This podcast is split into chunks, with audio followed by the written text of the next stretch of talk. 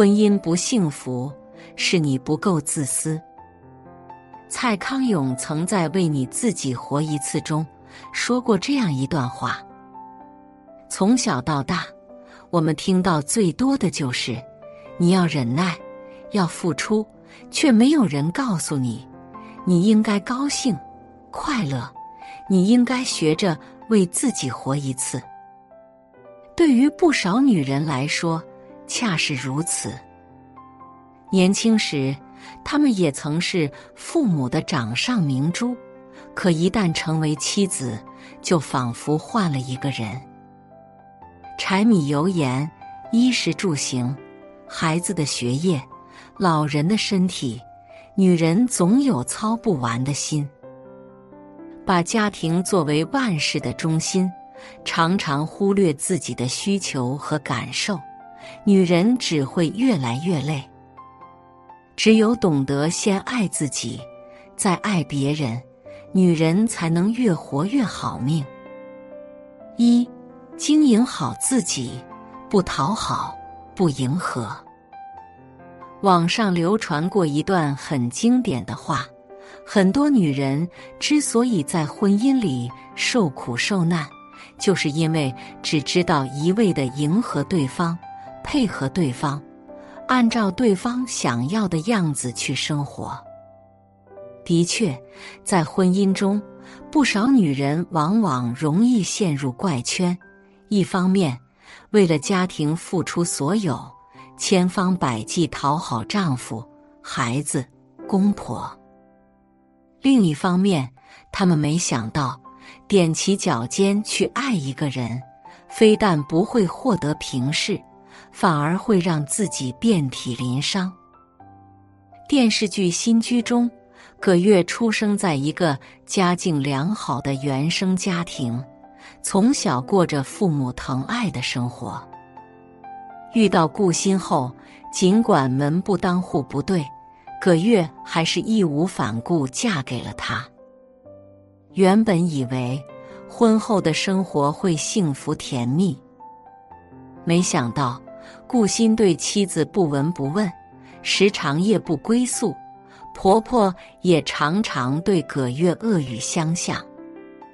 尽管如此，葛月仍觉得是自己做的不够好，小心翼翼维护这个家。然而，更让人郁闷的是。丈夫顾欣出轨了，悲愤交加的葛月并没有当即提出离婚。相反，她化了美美的妆，穿上性感的睡衣，仍然希望做最后的挣扎，来让丈夫回心转意。结果是，她越是低到尘埃里，丈夫和婆婆就越是轻视她、欺负她。不把她当回事。正如有句话说的那样，你百般讨好去爱一个人，以为他总会感动，总会记着你的好，只是你不知道，容易得到的往往都不被珍惜。婚姻里，越是委屈自己，越会让对方恃宠而骄；越是示弱讨好，感情。越是难以为继。对于女人来说，与其刻意讨好，不如学会好好经营自己，拥有自己的原则和底线。做不到的，不要强求；受不了的，无需委屈。何妨自私一点，不卑微讨好，不费劲迎合。只有不卑不亢。进退有度，女人才会赢得婚姻的主动权，拥有家庭中的话语权。二，坦诚展示自己，是对爱人的信任。心理学上有一个跷跷板定律，意思是说，人与人之间的关系要想长久的维系下去，就要保持势均力敌。婚姻关系中同样如此。如果不索要任何回报，不但会让另一半背负过重的心理负担，而且容易导致感情失衡。时不时索取，让另一半付出足够的金钱、时间和精力，让他感到被需要和认可，婚姻才能更加长久。自传体散文《浮生六记》里，沈父和芸娘的婚姻就是一个极好的示范。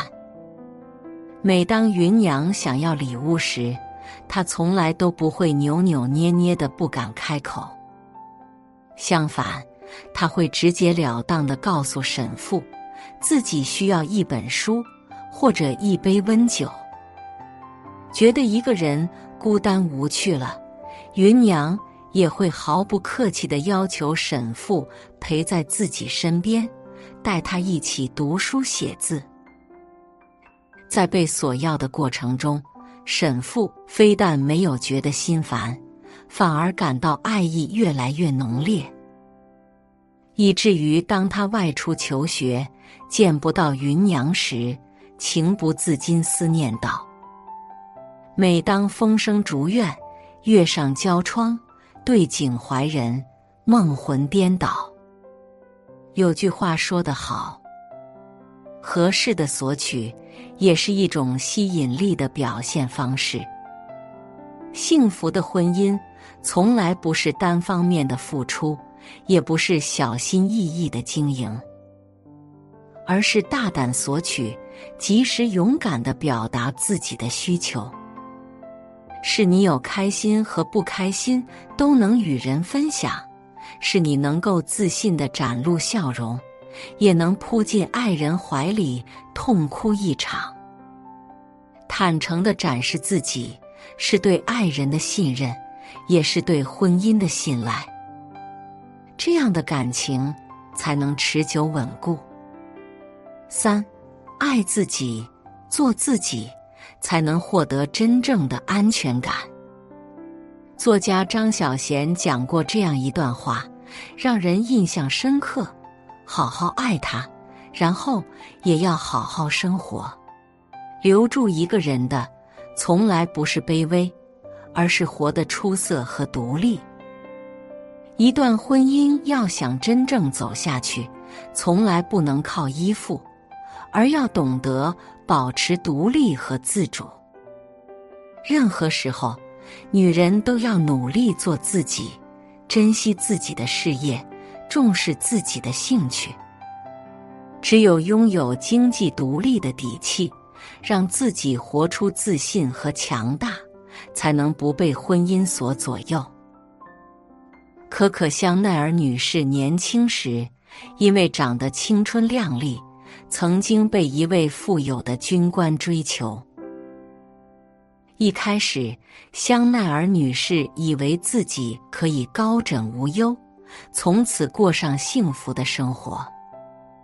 没想到好景不长，军官爱上了别人，将她弃之不理。香奈儿这才意识到，一段关系里，女人如果不独立。